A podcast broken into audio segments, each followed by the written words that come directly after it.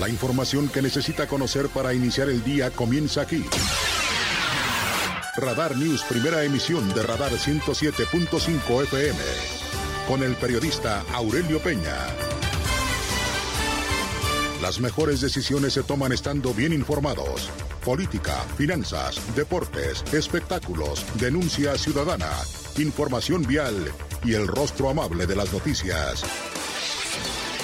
Por Radar 107.5 FM y Canal 71, la tele de Querétaro. Iniciamos.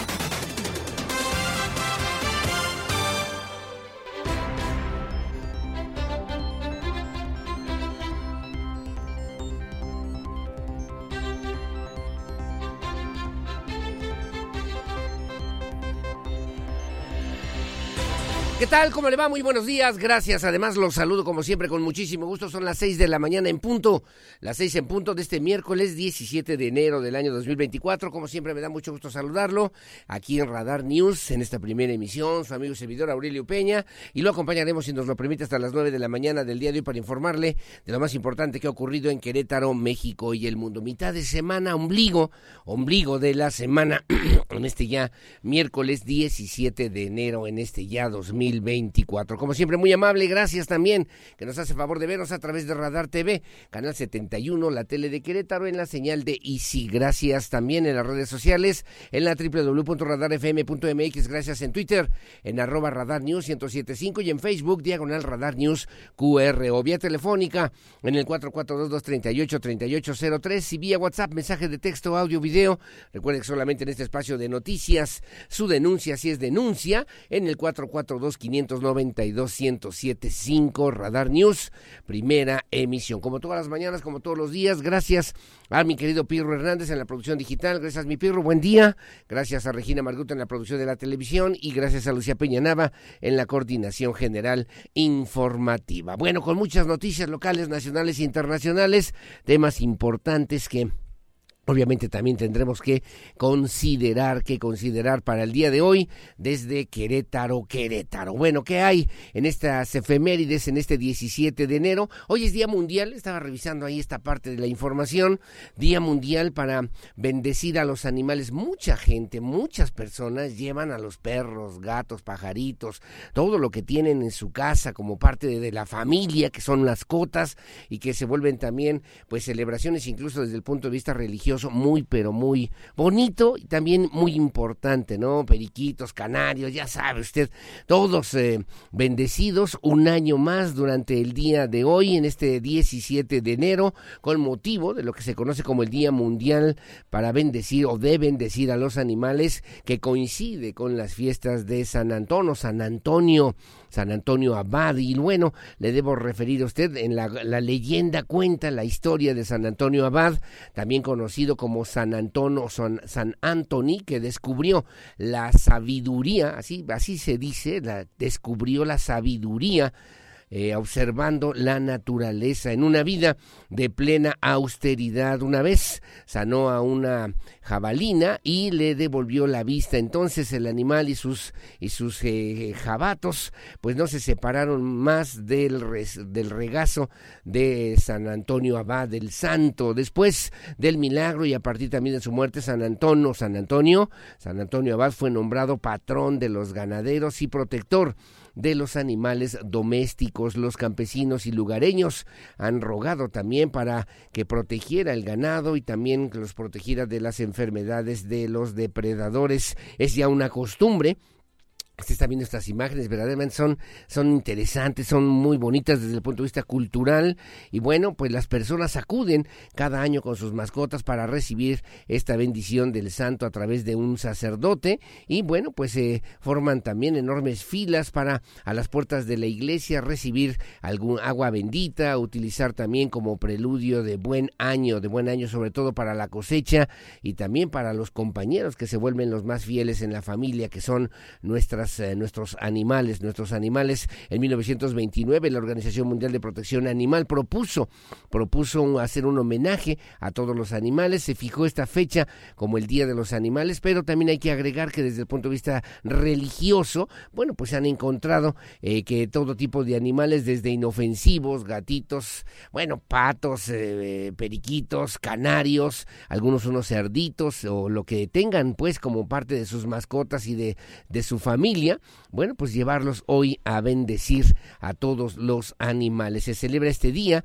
justamente es la fecha que se ha promovido de parte de las diferentes, a nivel, digamos, ciudadano cívico por parte de la Organización de las Naciones Unidas, desde el punto de vista religioso, bueno, pues que tiene que ver también con esta posibilidad que se ha implementado. Por cierto, el Papa Juan Pablo II declaró en 1980 todavía también en estas mismas consideraciones con San Antonio Abad y también en los eh, de San Francisco de Asís como patrono de los animales. Y bueno pues eh, de esta misma eh, pues inspiración de esta misma inspiración el día de hoy en diferentes puntos aquí en Querétaro desde la iglesia de la congregación ya veréis en diferentes iglesias de la diócesis de Querétaro pues muchas personas estarán llevando a sus animalitos el día de hoy a bendecir de parte de los sacerdotes católicos que tienen esa encomienda del día de hoy a propósito del ejemplo de, de lo que pudo descubrir San Antonio Abad en la nobleza, la pureza, que significan también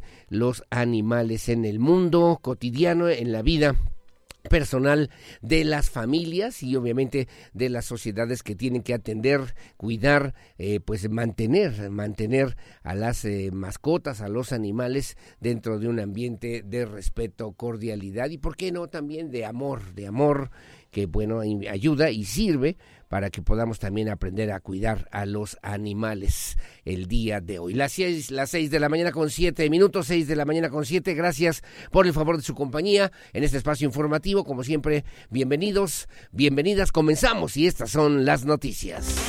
El resumen, Radar News. El Instituto Nacional Electoral da a conocer la última llamada para realizar los trámites para la credencial para votar o la credencial de elector.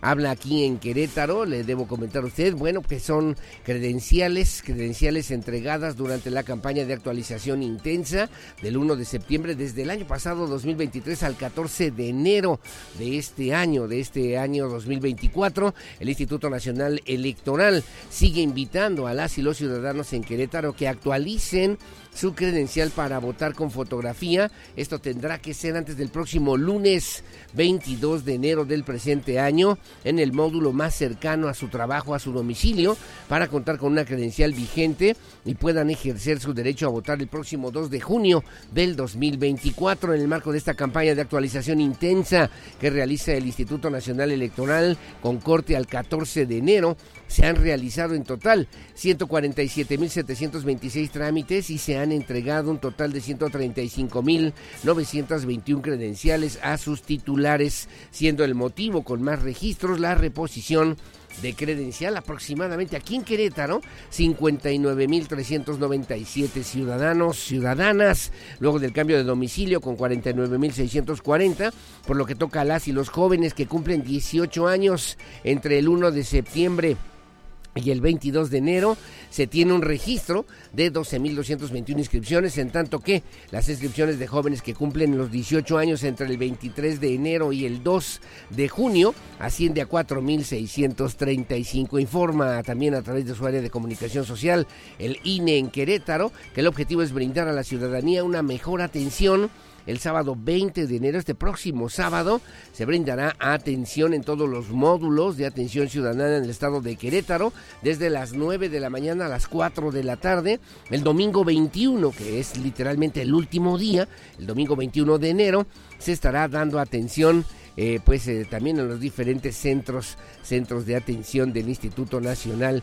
Electoral en la calle Reforma, sin número, en Avenida Río Moctezuma número 266, en Avenida del Sol número 6, en Plaza Solaris, local 5, en Avenida Luis Vega y Monroy número 320, en Prolongación Constituyentes Oriente, lote 3, Manzana 3, aquí en Residencial del Parque, en la zona del municipio del Marqués, en el Boulevard Peñaflor 1006, en la colonia Ciudad del Sol. En fin, hay varios puntos. Lo puede saber también, ubicar a través del número 800 804 33 2000 para que usted pueda, si tiene alguna duda, bueno, pues ahí solicitar información. O bien vía digital a través de la www.ine.mx para que pueda ubicar el módulo más cercano a su domicilio y que antes del 22 lunes, 22 próximo lunes, 22 de enero, usted pueda actualizar su credencial y pueda ejercer ese derecho maravilloso y obligación ciudadana de emitir nuestro sufragio, nuestro voto, el próximo 2 de junio de este 2024. Gracias. Y hablando de temas electorales, el Instituto Electoral del Estado de Querétaro, déjeme referirle también, habló ayer y presentó lo que será, pues, diálogos entre candidaturas a la presidencia municipal, una especie de debates de debates. El Instituto Electoral del Estado de Querétaro llevará a cabo eh, del 22 de abril al 29 de mayo del presente año 18 diálogos entre candidaturas con registro a las presidencias municipales en el proceso electoral 2023-2024. Ayer en sesión de la Comisión Transitoria de Diálogos fueron aprobados las directrices para el desarrollo de estos ejercicios democráticos y sus anexos relativos al calendario de ensayos y diálogos, estructura,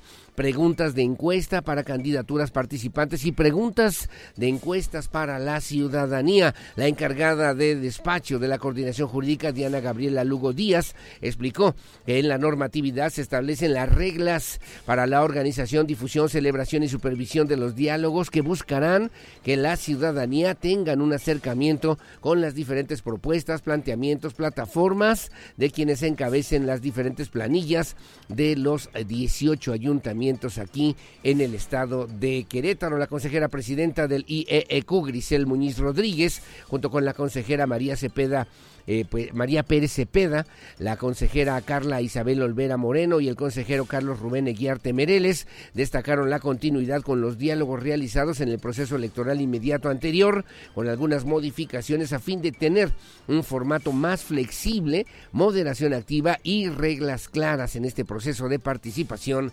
democrática. Así lo refirió la consejera, la consejera María Pérez Cepeda. Y que sin duda eh, será un ejercicio muy exitoso en nueva cuenta. Eh, sin duda la ciudadanía ya lo, lo, va a esperar proceso tras proceso. Creo que el tema de los diálogos entre las candidaturas a presidencias municipales llegó para quedarse.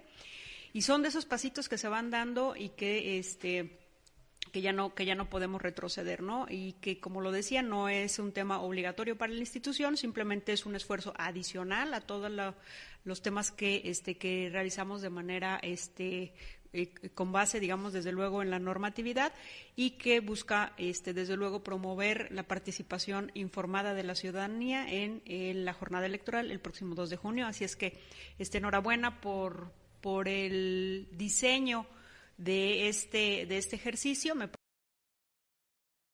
bueno, gracias. Las seis de la mañana con 13 minutos, trece. En otra información, le debo decir a usted que a través de la Secretaría de Salud, particularmente en el Hospital General de Querétaro, que depende de la Secretaría de Salud, se logró concretar la primera donación multiorgánica gracias al altruismo de una familia para con ello beneficiar la calidad de vida de pacientes que están en lista de espera de un órgano por falta o por falla de este. El procedimiento también se realizó con la coordinación de un hospital del sector privado. Se trata de un paciente de 29 años de edad con diagnóstico de muerte encefálica, cuya familia de manera generosa aceptó la donación de órganos, logrando procurarse el hígado, los riñones y las córneas en homenaje y agradecimiento a este acto de generosidad del donante y su familia. Las y los trabajadores de salud formaron una respetuosa valla y dieron lectura a lo que le llaman la carta de vida. Los órganos donados y las córneas se quedaron en el hospital General de Querétaro. Cabe mencionar que se invita a la población a obtener más información sobre donación y trasplantes de órganos y tejidos a través de la página del gobierno del estado de Querétaro. Bueno, gracias. Las 6 con 14, el día de ayer en la Ciudad de México, el gobernador Mauricio Curi González se reunió con la secretaria de Gobernación, Luisa María Alcalde Luján. Con ella dialogó sobre diversos temas de relevancia para Querétaro. Durante el encuentro que se llevó a cabo en oficinas de la dependencia federal, el mandatario queretano refrendó su voluntad y la de su equipo de trabajo para mantener la coordinación con las autoridades federales. Le debo agregar nada más que el próximo lunes 22 de enero estará aquí en Querétaro el presidente de la República, Andrés Manuel López Obrador, desde donde ofrecerá su conferencia mañanera. Entiendo que también estará aquí en el estado, al menos 10 gobernadores, estarán 10 gobernadores en esta misma conferencia mañanera, el gabinete de seguridad y bueno, un tema central, fundamental, prioritario será el proyecto del acueducto 3 que están ya afinando pues estas posibilidades. Solicitó el apoyo de la Secretaría de Gobernación para atender los retos de la entidad y consolidar los proyectos que se tienen en puerta para este año en beneficio de las familias queretanas, reiteró el gobernador Curi González.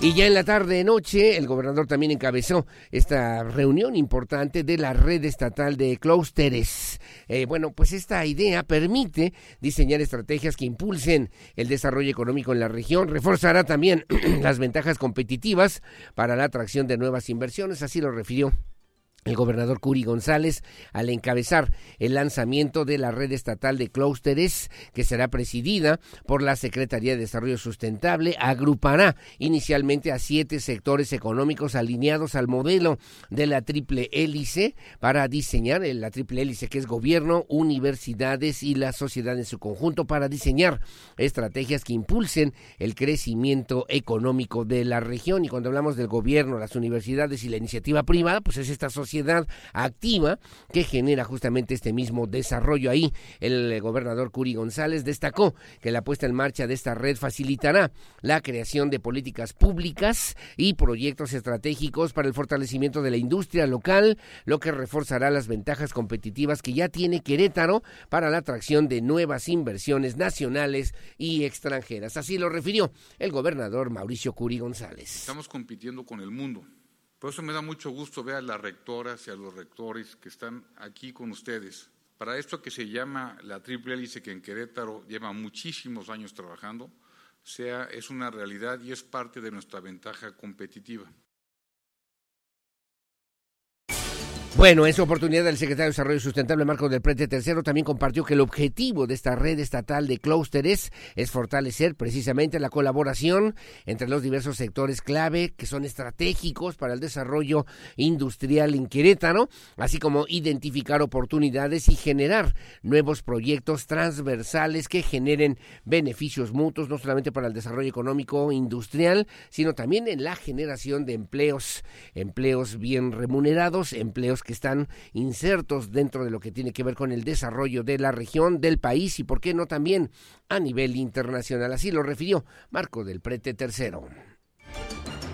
A través de esta red estandarizaremos criterios operativos y de gobernanza, proporcionando certidumbre a la comunidad empresarial e industrial, al mismo tiempo que promoveremos la institucionalización de los clústeres.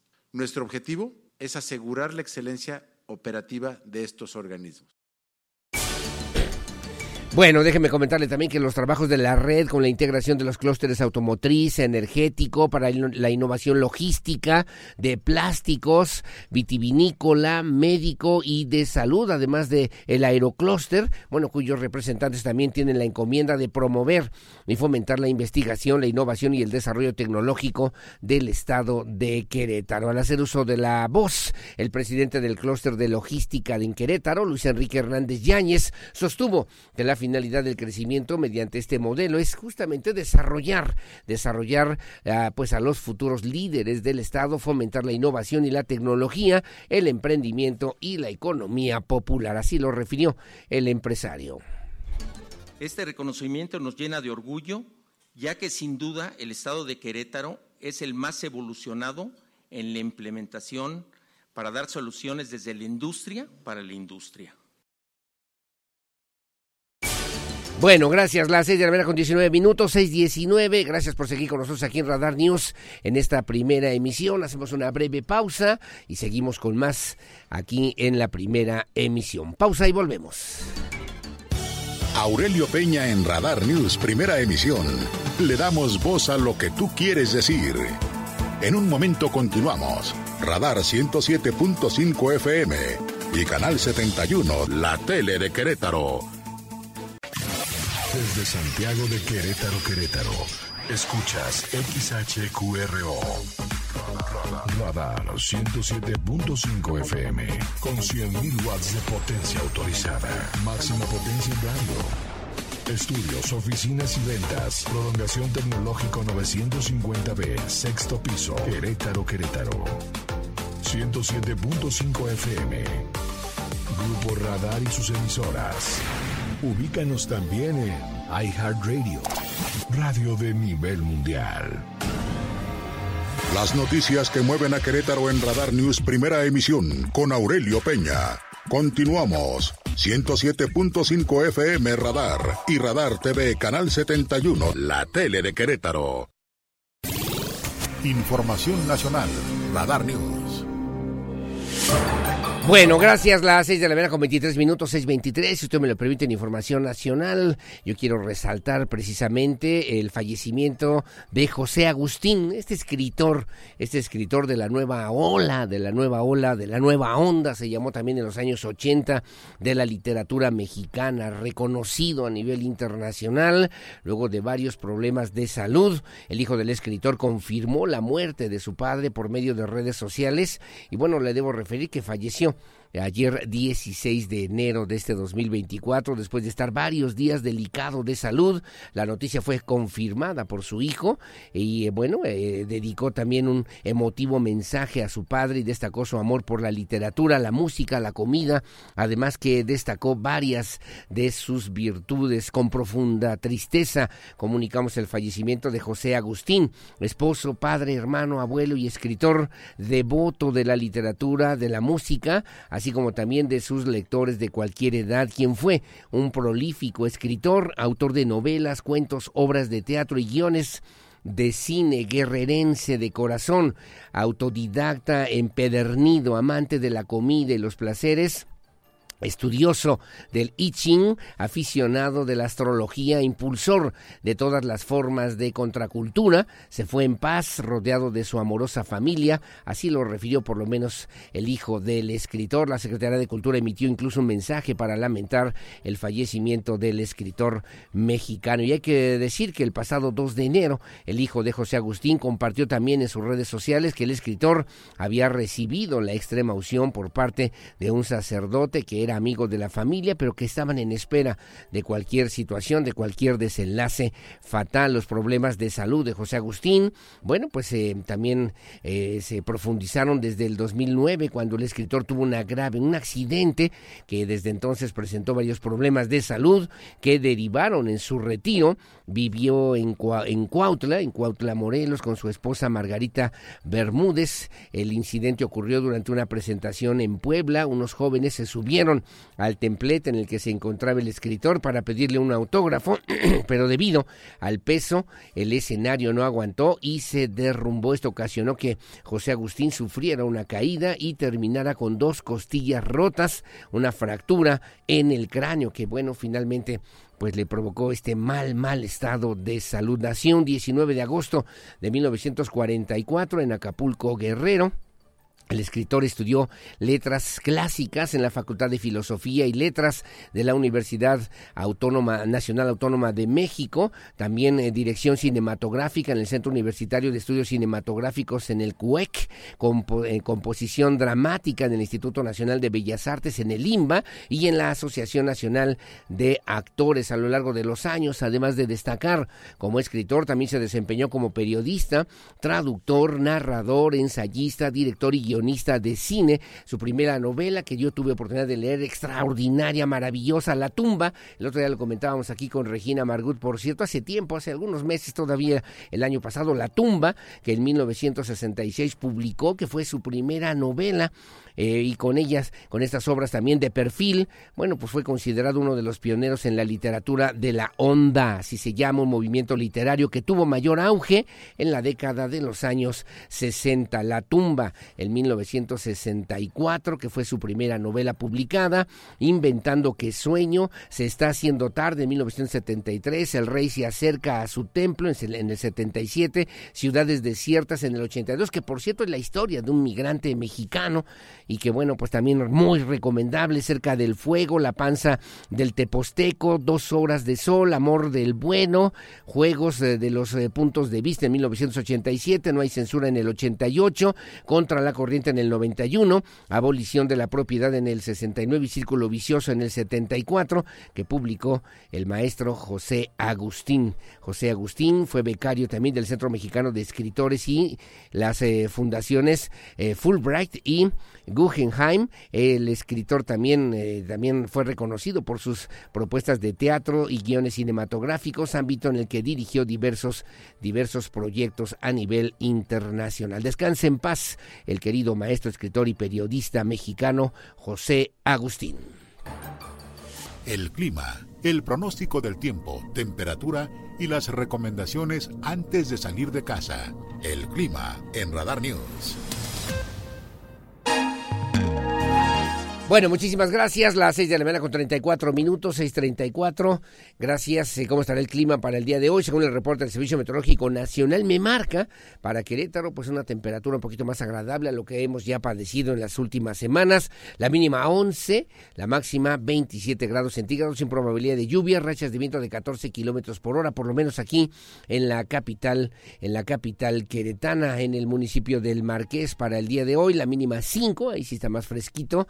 Mínima 5, la máxima 25 y en Corregidora, en Corregidora para el día de hoy la mínima 6, la máxima 26 grados centígrados. Hacia Huimilpan, la mínima 6, la máxima 24, sin lluvias, 18 kilómetros por hora las rachas de viento y en Amealco, con frío ahí sí también, 3 la mínima, 21 grados la máxima sin lluvias, 17 kilómetros por hora por lo menos el viento para el día de hoy en esta zona de Amealco de Bonfil, en el sur del estado, en San Juan del Río, 7 con 26 para el día de hoy. Veo para mañana igualmente 7 con 24, 7.24, pero eh, despejado, sin probabilidad de lluvia, rachas de viento para hoy 22 kilómetros, para mañana de 12 kilómetros por hora, según esta información. En Pedro Escobedo 5 con 26 en la zona de Tequisquiapan, 5 también con 26 sin lluvias, 22 kilómetros por hora. Mañana de la misma manera, bueno, 5 con 21 para mañana.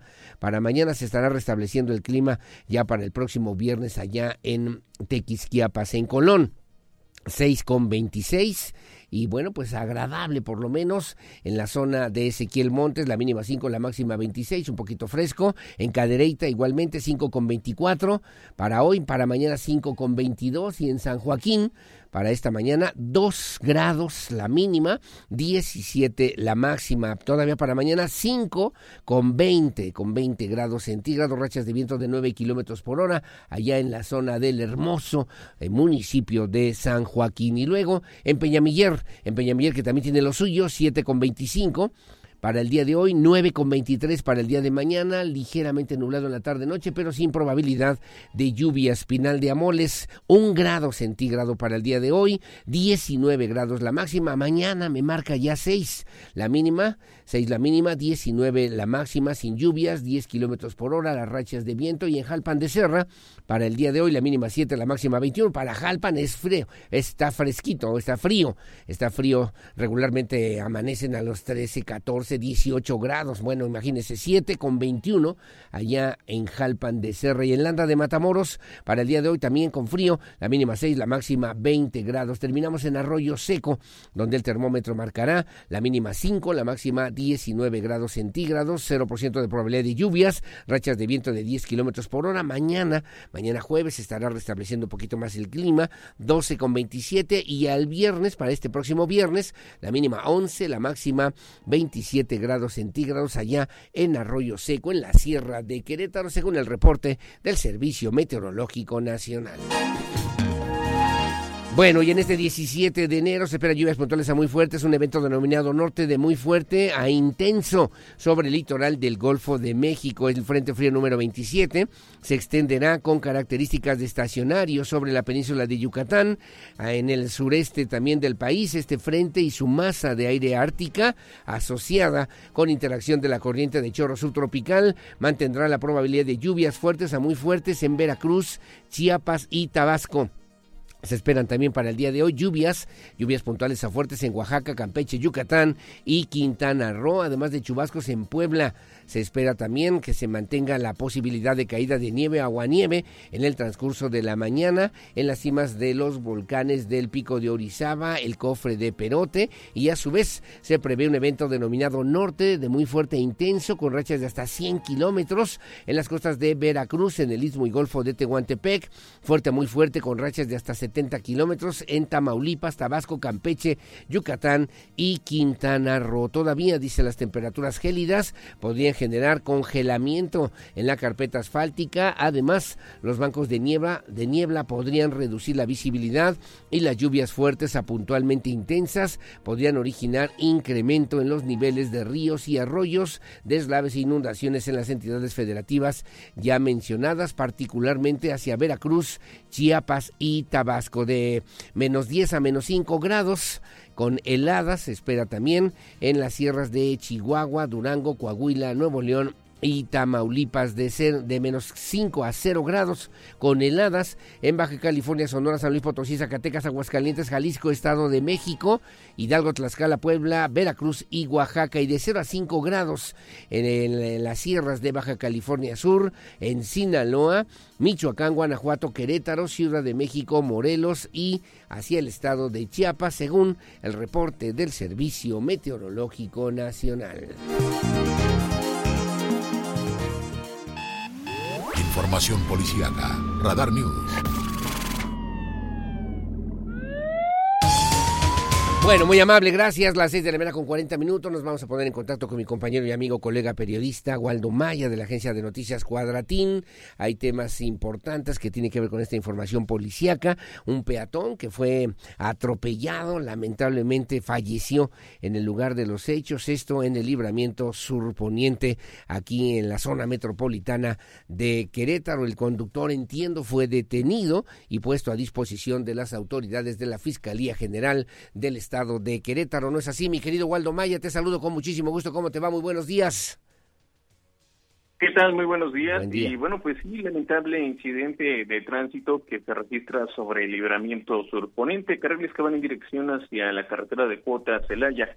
Este incidente ocurrió a la altura de la colonia La Negreta y es que de acuerdo con información, eh, bueno, pues proporcionada en el lugar, se habría referido de que se trató de un hombre de aproximadamente unos 40 años de edad que intentó cruzar estos carriles de manera intempestiva y posteriormente, bueno, pues fue arrollado por un bocho. El conductor, bueno, pues detuvo su marcha tan solo eh, pues, algunos metros más adelante y, bueno, pues trataron de verificar el estado de salud junto con otras personas que se encontraban ahí, quienes dieron aviso al número de emergencias.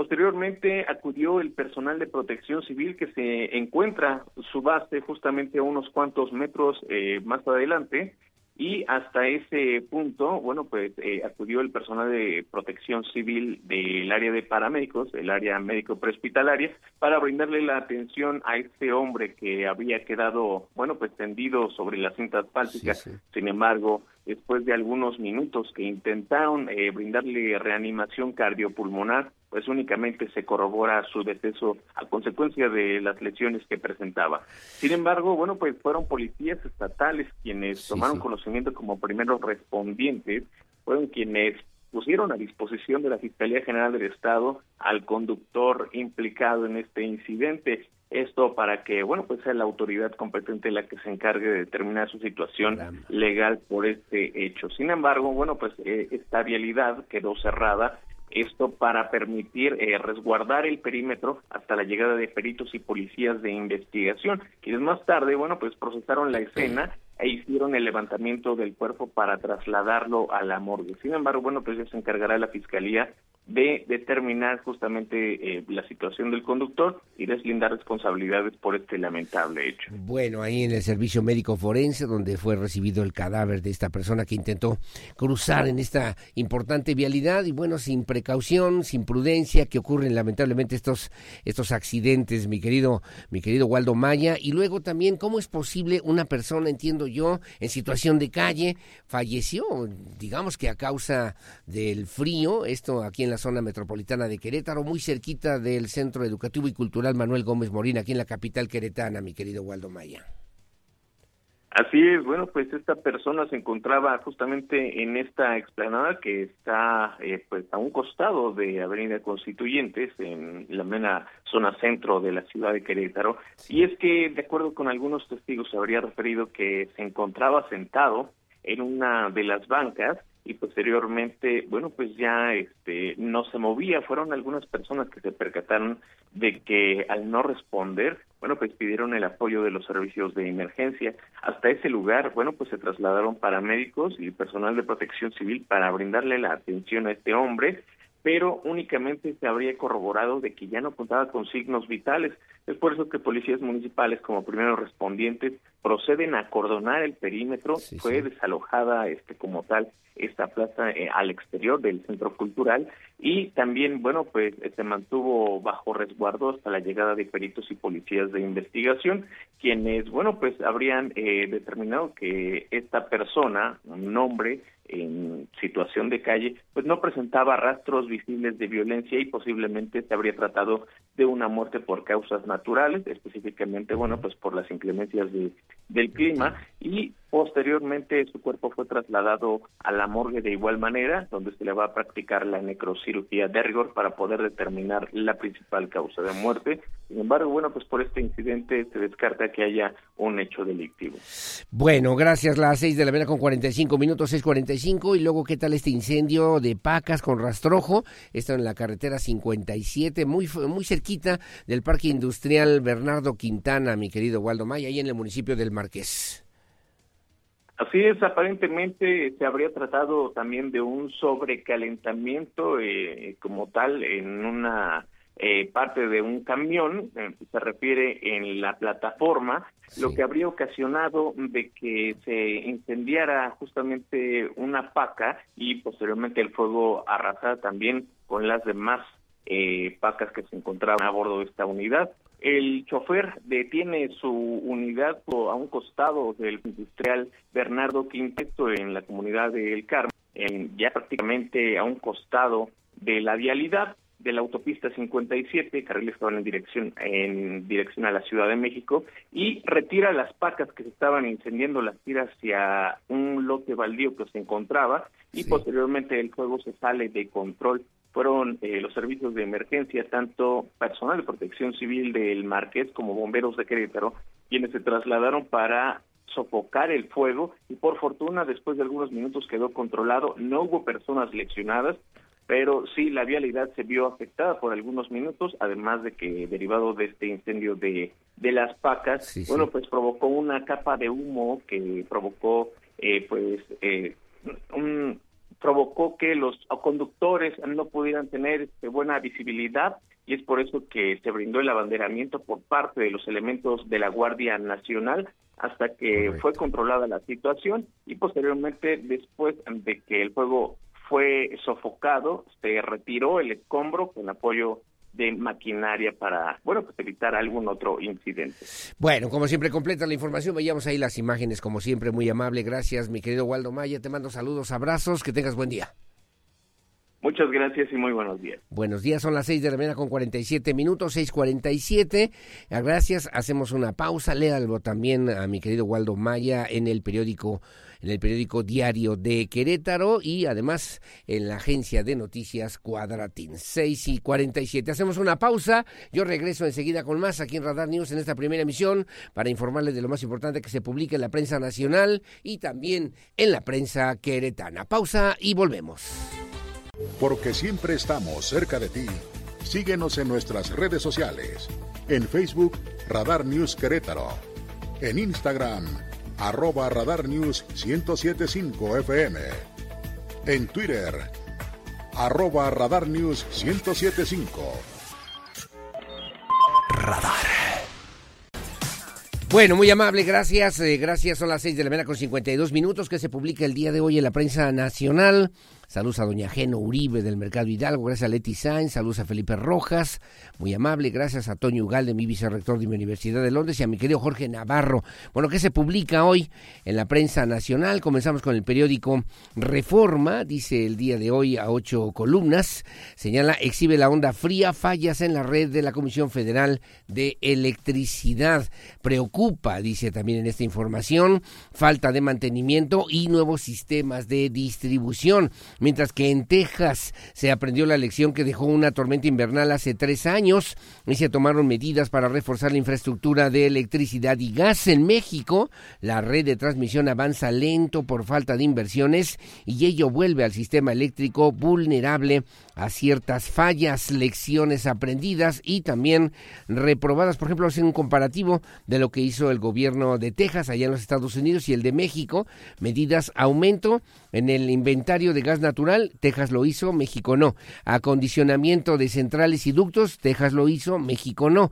Alerta a la población para reducir el consumo, Texas lo hizo, lo hizo México no, lamentablemente. Y multas multas a empresas que incumplan con acondicionamiento, Texas lo hizo y México pues no pasó nada, ya saben, ¿no? Se congelan 19 estados el Frente Frío número 27 y su masa de aire ártico asociada afectarán esta semana 19 estados con un marcado descenso en la temperatura. El Servicio Meteorológico Nacional alertó que el descenso de temperaturas percibido desde el pasado lunes continuará al menos hasta el próximo viernes. Los estados afectados son Durango, Coahuila, Nuevo León, Tamaulipas, San Luis Potosí, Chihuahua, Zacatecas, Aguascalientes, Guanajuato, Querétaro, Hidalgo, Veracruz, Puebla, Tlaxcala, Ciudad de México, Estado de México, Tabasco, Oaxaca y Chiapas, para que tome usted precauciones. Y luego dice también habla del fallecimiento de el milagro de incluir a los jóvenes José Agustín, José Agustín considerado de culto por insertar en la literatura mexicana el habla, la estridencia y el ánimo rebelde de la juventud nacional, falleció a los 79 años de edad en Cuautla, Morelos. ¿Quién manda? Dice también en Chiapas, los militares no pueden entrar a vigilar y en Jalisco, mujeres indígenas, ayer me la atención esto que circuló en las redes sociales, mujeres indígenas piden el auxilio del líder del cártel Jalisco Nueva Generación para llevar paz a sus comunidades. Corren al ejército con piedras y palos y suplican guachicoles paz a El Mencho. Dice, hartas del acoso y los abusos que sufren eh, del eh, jefe de plaza del cártel Jalisco Nueva Generación al sur del estado, mujeres, mujeres eh, pidieron pidieron también al capo al capo Nemesio Ceguera el Mencho que corte la cabeza al responsable de identifica, identificado como el Rojo.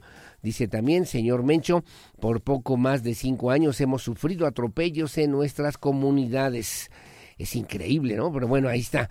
Cae pieza de 90 toneladas en el interurbano, en las obras del tren México-Toluca, que lleva seis años de retraso que realiza el gobierno de la Ciudad de México. Se registró ayer la caída de una pieza, una dovela, se llama de 90 toneladas, que era desplazada por una grúa durante las maniobras de construcción allá en la Ciudad de México. No hubo personas fallecidas, solamente daños materiales. Acusa el INE. Inequidad de Samuel le pide bajar el spot. El Instituto Nacional Electoral acusó al gobernador de Nuevo León, a Samuel García, de vulnerar los principios de neutralidad e imparcialidad en la elección y le dio seis horas para bajar el spot en el que entrega unos tenis naranja al aspirante presidencial único de Movimiento Ciudadano, Jorge Álvarez Maínez, que usted seguramente lo vio en la televisión. Es lo que publica hoy el periódico Reforma a nivel nacional.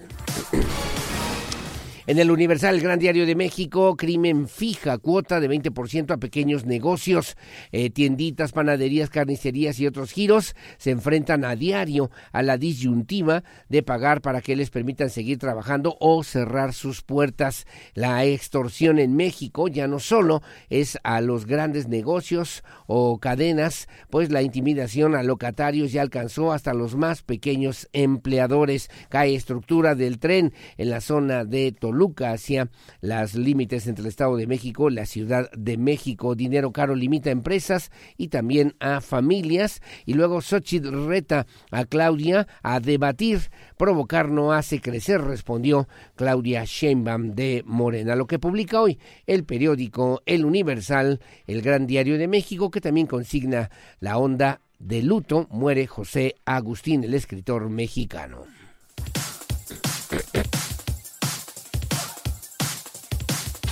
El análisis de la información más importante de los diarios queretanos a continuación en Radar News.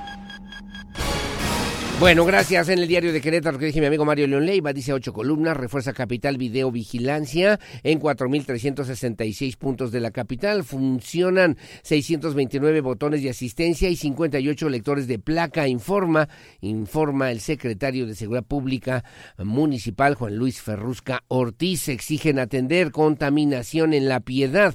Ambientalistas avalan el reclamo de vecinos por las aguas negras de origen industrial. Piden a Conagua que vigile el drenaje de las empresas de la zona para determinar las causas. Señalan que la situación es considerada un foco de infección para la población que podría empeorar si no se aborda de manera inmediata. Queretana va por medalla olímpica. Alegna González representará por segunda ocasión a México en la disciplina de marcha para mejorar su marca en Tokio, en París 2024. Eh, Acapulco extorsionan con censo del bienestar a los damnificados del huracán Otis. El Museo del Prado en las calles de Querétaro. A partir del día de hoy se podrá disfrutar en Plaza de Armas de la colección de 50 reproducciones fotográficas a tamaño real de las principales obras de grandes artistas como Francisco de Goya, eh, Botticelli, Pedro Pablo Rubens y Diego Velázquez que estarán exhibiéndose aquí en la capital, en la capital queretana. Lanza Curi, red estatal de clústeres y reunión de alto nivel este próximo lunes estará el presidente Andrés Manuel López Obrador con su gabinete federal de seguridad y al menos 10 gobernadores, dice 10 gobernadores. También realizará su tradicional conferencia mañanera desde Querétaro, Querétaro en la primera plana, el periódico diario de Querétaro, una cuarto de guerra que se la recomiendo también ampliamente, dice ahora que para sacarlo le revisan hasta las muelas a Manuel Aguado Romero, director de Planeación y Desarrollo Turístico, salió a relucir un singular negocio en esta dependencia del sexenio pasado. Resulta que las letras monumentales de las plazas públicas, donde turistas y locales nos tomamos la foto del recuerdo, son rentadas nos dicen que la investigación no creció porque entonces iban a tener que revisar todos los demás contratos y no quedaría ni quien cierre la puerta en la Secretaría, cuya cúpula es la misma desde hace ya varios años, dice hoy en la columna cuarto de guerra. Dan Olvera en el expediente con el rebote. Felifer Macías a la cabeza de las preferencias, según encuesta de una compañía de mediciones electorales. El camino es largo y la campaña constitucional le faltan varios meses. Hay muchas cosas que resolverá para el tiempo y solo eso dice el día de hoy. También eh, en esta mañana escribe Abel Magaña en la pista, reformas populistas, el presidente Andrés Manuel López Obrador ha de despedir su sexenio con una cascada de propuestas legislativas de gran calado como su primer año de gobierno, pero ahora ni más ni menos que en temporada electoral. Lo que publica hoy el periódico Diario de Querétaro. En el Noticias, la verdad cada mañana, dice a ocho columnas, suman talentos.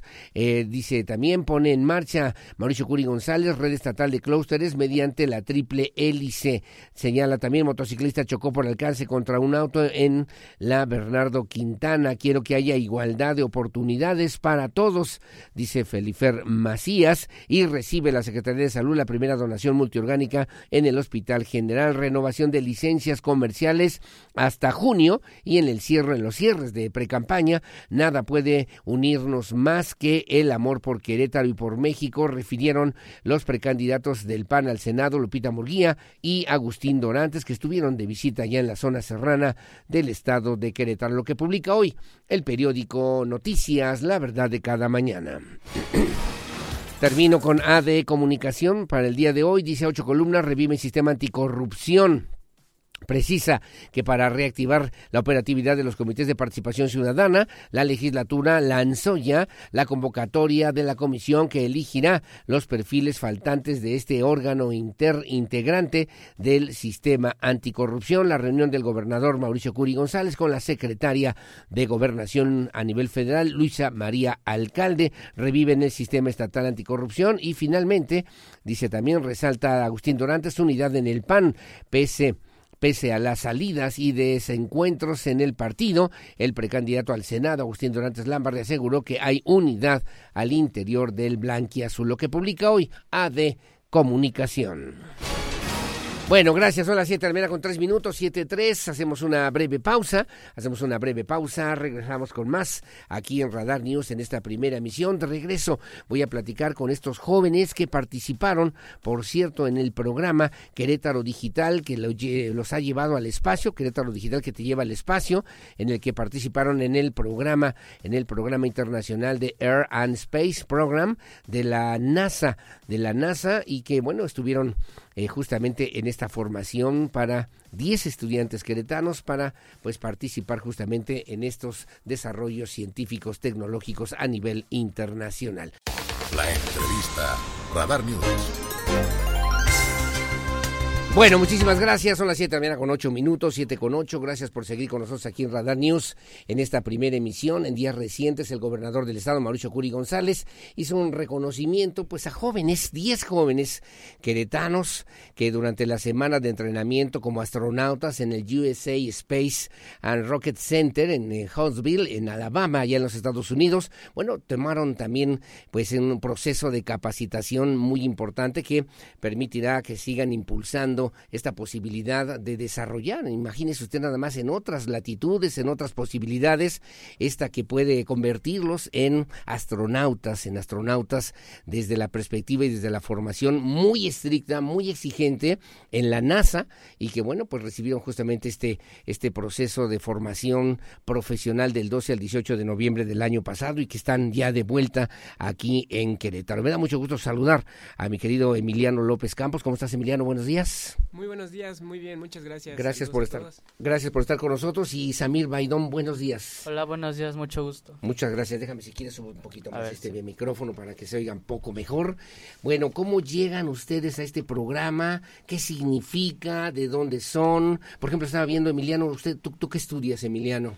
Yo estudié la ingeniería aeronáutica en la carrera y ahorita ya me especialicé en posgrado en ciencia de materiales. Ahorita estoy en doctorado. ¿Ingeniería aeronáutica en dónde? En la UNAC, aquí en Querétaro. En la Universidad Nacional Aeronáutica. Sí, efectivamente. De aquí en Querétaro. ¿Y de dónde eres? Yo originario soy del Estado de México. ¿Cuánto llevas en Querétaro? Llevo en Querétaro 10 años y ya planeo quedarme.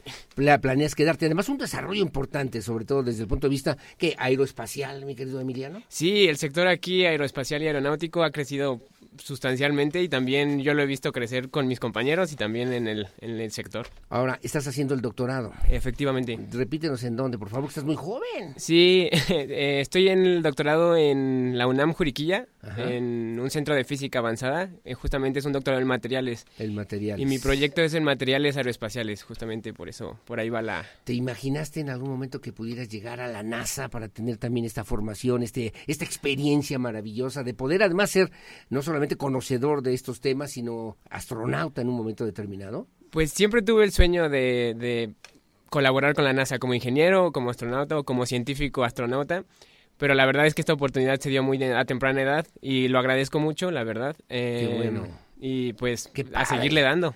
como dicen los jóvenes, qué padre, ¿no? Qué chido, no, no, qué padre, ¿verdad? Qué padre. Bueno, y está también Samir Baidón, ¿cómo estás, Samir? Buen día. Hola, buen día. Gracias por acompañarnos. A ver, ¿qué edad tienes tú, Samir? Yo, bueno, cumplí los 19 ahorita en noviembre. Yo estudio Ingeniería en Tecnologías Computacionales en el TEC de Monterrey.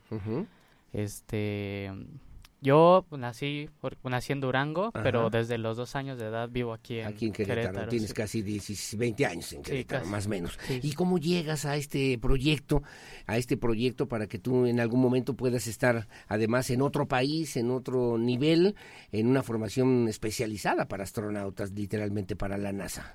Pues bueno, como mi carrera se concentra en literalmente muchísimos ámbitos de que puede hacer esto, cualquier cosa, mi director de carrera me compartió esta convocatoria y me interesó mucho ya que al leer todo vi todo lo que era posible de hacer. Entonces dije, bueno, pues lo voy a intentar a ver si lo logro. Al principio pues no tenía las expectativas así muy altas. Sí, sí. Luego aparte que nos cuentan de que hubieron como 85 personas que aplicaron. claro. Y solo 10 quedaron. Fue impresionante el haber quedado. Entiendo que es una convocatoria que hizo la Secretaría de la Juventud, ¿o sí? ¿Así fue? ¿O cómo fue? Platícanos, platícanos, eh, Samir. Pues fue tanto la Secretaría de la Juventud como Querétaro Digital, que es todo este ámbito de los programas de tecnologías para Querétaro.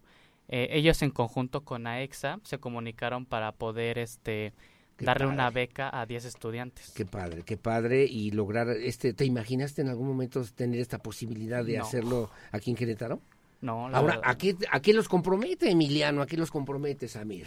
¿A qué? Después de esta experiencia, esta formación, que, que ya quisiéramos dos millones y medio, dos millones cuatrocientos cincuenta mil personas al menos, ¿Las tienen ustedes? ¿La tuvieron ustedes? ¿Qué significa para ustedes como jóvenes en este nuevo reto? Pues yo creo que tenemos dos compromisos. Uno personal, para nosotros seguir esforzándonos y seguir participando en estos proyectos y seguir creciendo y desarrollándolo para justamente traer más innovación tanto a Querétaro como a México. Y el segundo compromiso sí es con, con Querétaro y también con los, nuestros compañeros, traer toda esta información, compartirles que existen estas convocatorias, que participen que el sector está creciendo muchísimo aquí en México, entonces pues ese es como nuestro compromiso social y personal. Qué padre, me imagino que entonces después de este proceso van a regresar a sus universidades, a sus escuelas, con sus compañeros. La experiencia que ustedes les pueden platicar, mi querido Samir Baidón, pues es mucha, ¿no? Sí, muchísima. Este, le podemos platicar pues de todas las actividades que hicimos o el hecho de que en tan solo cinco días allá planteamos una propuesta de proyecto y una solución todo al mismo tiempo. Ajá, del equipo mexicano.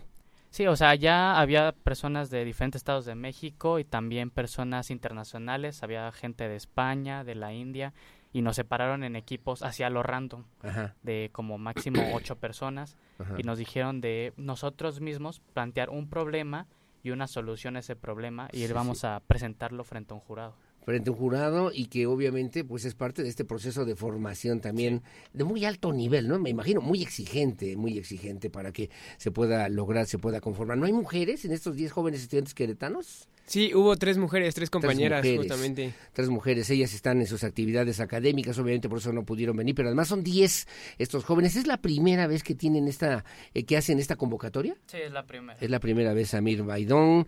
Gracias, Emiliano López, ya casi doctor.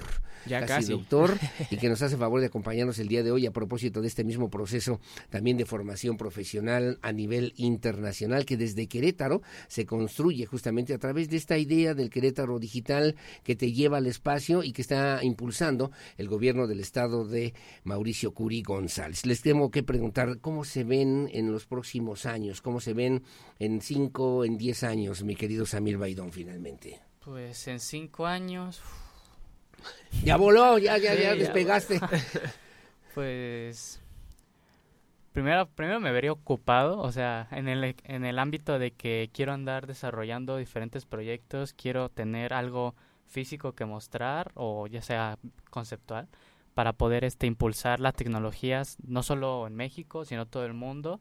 Y pues o sea también podríamos elevar a Querétaro a otro nivel gracias a que ahora nosotros mismos nos dijimos que somos embajadores de Querétaro. Sí, sí, sí, sí, claro, sí, claro, y, y, regresar esta aportación que de alguna manera les ha hecho la sociedad queretana para que puedan cumplir con esto que fue en algún momento, me imagino, el sueño de, todos ustedes, ¿no? ¿Y tú cómo te ves, mi querido Emiliano López? Pues primero ya con el doctorado, porque sí, todavía falta un tramo, pero con el doctorado. Y también, no sé, un sueño, una idea es que México ya tenga su propia agencia espacial y que con eso podemos impulsar como esta competencia de la carrera espacial que ahorita está muy, muy, muy en boca de todos. Sí, claro. O sea, ustedes quieren, pueden ser no solamente expertos en esta materia aeroespacial, sino astronautas.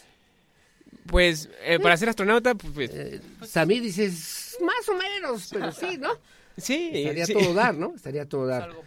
Neri Vela, un astronauta mexicano que obviamente también ha llegado al espacio y que se vuelve también ejemplo para muchas generaciones de lo que sí se puede, de lo que sí se puede, sí se puede y se tiene que hacer hoy en México y hoy también desde, desde Querétaro. Bueno, 7 con 16 de la mañana, como siempre muy amable, gracias, me dicen excelente, de felicidades también a los jóvenes, sí hay compromiso de jóvenes mexicanos, qué bueno, apoyemos también a estos estudiantes, me dice Pati López, que si ustedes no también en las redes sociales, en los videojuegos, ¿cómo le hicieron para, son puros eh, dieces los que llevan de, de, calificaciones, mucho esfuerzo, mucho trabajo, ¿cómo le hicieron mi querido Samir Baidón finalmente y mi querido Emiliano López Campos? Pues pues sí, fue mucho estudio, mucho demostrar a la Secretaría de que tenemos los conocimientos y que queremos seguir impulsando esos conocimientos, ya que pasamos por muchos procesos. Este, incluso al final, es, eh, la Secretaría escogió a 20 personas, pero ya fue la agencia Yada Exa que escogió a nosotros 10 caramba, o sea, había más jóvenes que también tenían esos merecimientos, digamos. Finalmente, mi querido Emiliano López, ¿cómo fue este proceso, si nos dices brevemente? Pues yo creo que importa más la actitud. Digo, yo sí soy de 10. Eh, más o menos, o sea, son nerds, son nerds. Sí, yo sí soy nerd, pero la verdad la actitud es lo que importa. Qué bueno, qué bueno. O sea, se han dedicado a estudiar, a trabajar, a hacer talacha. Sí, mucha talacha. A aprender matemáticas, física. Matemática, física, ¿qué más? Química. Química. En la parte de los materiales, mucha química. Qué padre, qué padre. ¿Y tú, y tú, y tú Samir? Muchísima programación. Programación. Sí. Qué padre, no, mis respetos. Dos jóvenes brillantes, dos jóvenes talentosos, de 10 que fueron seleccionados, de 20 que aspiraron y me imagino que habrá habido mucho más que también eh, pretendieron este mismo sueño y que a través de la Secretaría de la Juventud, que encabeza mi querida Virginia Hernández, a través de la propuesta justamente de este Querétaro digital que te lleva al espacio, que ha impulsado el gobierno del Estado, bueno, pues han logrado este sueño para poner muy en alto el nombre de Querétaro y ojalá también en algún momento el nombre de Querétaro esté en el espacio. ¿Está bien? Sí. Va, muchas gracias. Gracias a mí, que tengan buen día. Muchas gracias. Gracias. Que tengan buen día. Saludos, Emiliano. muchas gracias. Que tengan buen, día. Que si no tiene novia, me dicen acá. ¿Eso qué importa, hombre? Son jóvenes trabajadores.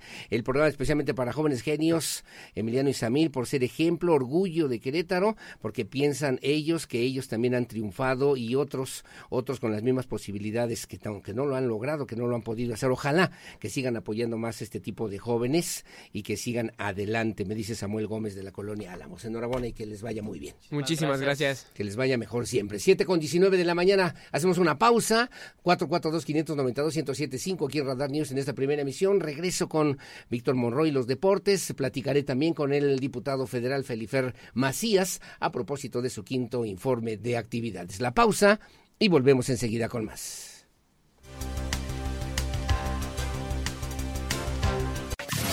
Desde Santiago de Querétaro, Querétaro, escuchas XHQRO. Radar 107.5 FM con 100.000 watts de potencia autorizada. Máxima potencia en radio. Estudios, oficinas y ventas. Prolongación tecnológico 950B, sexto piso. Querétaro, Querétaro. 107.5 FM. Grupo Radar y sus emisoras. Ubícanos también en iHeartRadio, radio de nivel mundial. Bueno, muchísimas gracias. Gracias, son las 7 de la mañana con 29 minutos, 7.29. Gracias por seguir con nosotros aquí en Radar News en esta primera emisión. Y bueno, déjeme comentarle, nos vamos a enlazar vía telefónica y le agradezco mucho al diputado federal Felipe Fernando Macías Olvera, Felifer Macías que nos haga favor de platicar con la audiencia de Radar News en esta primera emisión a propósito justamente de lo que tiene que ver con este quinto informe de actividades legislativas que el pasado fin de semana en el auditorio José Ortiz de Domínguez ofreció justamente a la sociedad queretana. Es abogado, fue regidor también, diputado diputado, diputado federal, actualmente también diputado federal desde hace cinco años, ganador, por cierto, de dos elecciones en la capital con el apoyo de más de 150 cinco mil eh, votos de queretanos, presidente de la Comisión de Justicia de la Cámara de Diputados y también apasionado también al fútbol, particularmente al equipo de Gallos Blancos de Querétaro. Ha presentado 31 iniciativas, 31 iniciativas presentadas, 11 reformas que han sido aprobadas y 6 que están ya publicadas, particularmente nos llamaban la atención el permiso de paternidad, vivienda digna, más vacaciones, 12 días de vacaciones para las y los trabajadores, además de los temas de responsabilidad paternal, la vacuna de COVID-19 que ha pretendido también que se incluya en el esquema de vacunación y la protección inmediata a niñas, niños, jóvenes, adolescentes que pudieran haber sido, además de personas de la tercera edad o mayores que pudieran haber sido víctimas del maltrato por parte del Sistema Nacional de Salud. En la línea telefónica, mi querido Felifer Macías, ¿cómo te va? Muy buenos días. Estimado Aurelio, muy buenos días. Excelente miércoles a todas y todos, Aurelio. Como siempre, muy amable. Gracias por tomar la llamada a platicar con la audiencia de Radar News en esta primera emisión. Quisiera, en esta conversación breve vía telefónica que tenemos oportunidad de hacer contigo, mi querido Felifer, preguntarte dos cosas. Primero, desde la perspectiva de eh, diputado federal, quinto informe de actividades, un auditorio José Ortiz de Domínguez, repleto de, obviamente, de quienes de algún modo, pues han visto reflejado tu trabajo en las calles en las colonias, en los barrios, en, las diferentes delegaciones municipales en Querétaro y que forma parte de la responsabilidad que como diputado, como legislador, como representante popular has expresado ante Querétaro, mi querido Felifer. Sí, Aurelio, la verdad es que muy agradecido con todas las muestras de apoyo, con todas las muestras de cariño de la gente. Como bien comentas, eh, se llenó el auditorio Josefa más de cinco mil mujeres y hombres con los que hemos podido hacer equipo en estos últimos cinco años. Líderes de colonias, de barrios, de comunidades, de mercados, de tianguis, directores de escuelas, presidentes de colegios, de cámaras empresariales, de asociaciones civiles, instituciones de asistencia privada. Eh, desde que llegamos a la Diputación, Aurelio, yo tenía muchas ganas de demostrar lo que una nueva generación de políticos puede hacer que no todos los políticos son flojos y una vez que ganan se desentienden y les vale todo. Sí. Llegamos a marcar diferencia. Yo sabía que una vez que la gente, si así decidían darme la responsabilidad de representarlos, yo me iba a pasar en la calle, donde están las broncas, donde están los problemas, donde están las necesidades. Me toca representar a medio millón de queretanos de la capital, del cuarto distrito federal, y aunque a veces era humanamente imposible repartirte en tantos lugares al mismo tiempo, siempre tratamos de estar lo que más pudimos con la gente, mi equipo también.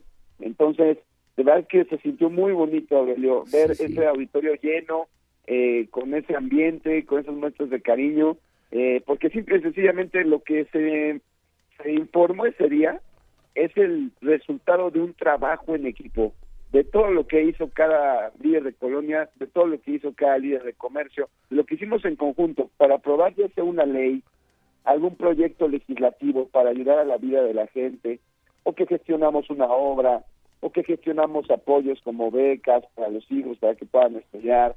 Es decir, ahí lo que celebramos el sábado fue la presencia de gente que está preocupada por tener un granito de arena para mejorar la calidad de vida de los queretanos. Sí, además la obligación que tú tienes de informar, lo has hecho año con año, me acuerdo perfectamente bien de cada uno de estos informes y bueno, ya en esta misma etapa, en esta misma etapa reconocer como tú ya lo señalabas, pues este apoyo, el valor que tiene la familia, el valor también de los principios, valores muy importantes de la sociedad queretana y bueno, pues trabajar con dignidad y con decencia, que a veces eh, no parece fácil, sobre todo para muchos ciudadanos ciudadanos y ver a los políticos que tienen que trabajar, que tienen que hacer las cosas bien y que de pronto son todo lo contrario muchos de ellos, mi querido Felifer Macías. Sí, sí, Aurelio, así es. Eh, ahí lo comentaba ese día. Eh, para mí lo más importante es la familia. Eh, la verdad es que estoy muy agradecido que me acompañó mi mamá, mi papá, mis hermanos, mi abuelo Alfonso, que, que es de mis motores, de mi inspiración, mi abuelo el papá de mi mamá, mis primos, mis tíos. Yo les decía que para mí la familia es lo más importante. en la familia está la fuente de amor, eh, de decencia, de dignidad. Ahí me enseñaron también que la honradez y el esfuerzo es lo más importante. Yo vengo de abajo, a mí nadie me regaló nada, eh, pero también he disfrutado plenamente mi vida, he aprendido de los errores, he aprendido de los de los obstáculos, y pero en la familia me enseñaron, Aurelio, sí. que no hay nada más importante que dormir tranquilo en las noches. ¿Y eso qué quiere decir? Que tienes la conciencia tranquila. Eso quiere decir que te, que te estás portando bien. Puede ser que a veces, eh, por la cantidad de trabajo, de gestiones, pues tal vez de 10 cosas que quieres resolver a la gente, acaba resolviendo 6, 7, eh, pero es parte del trabajo y es parte del esfuerzo de intentarlo.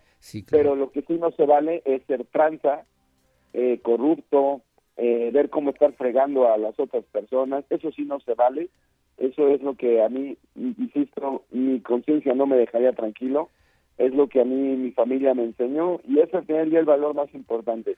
Trabajo, mucha disciplina, mucho orden pero sobre todo los valores de la honradez y de la defensa. Y que me comentabas también, ¿no? El tema de la justicia, que por cierto, tú como presidente de esta Comisión de Justicia a nivel federal, pues no es solamente, como lo dijiste en tu discurso, hablar de leyes, de jueces, magistrados, sino pensar que tenemos todos derecho a la justicia, derecho a esta igualdad de oportunidades y que pues habrá que replicarla desde Querétaro para que Querétaro siga siendo ejemplo a nivel nacional, mi querido Felifer.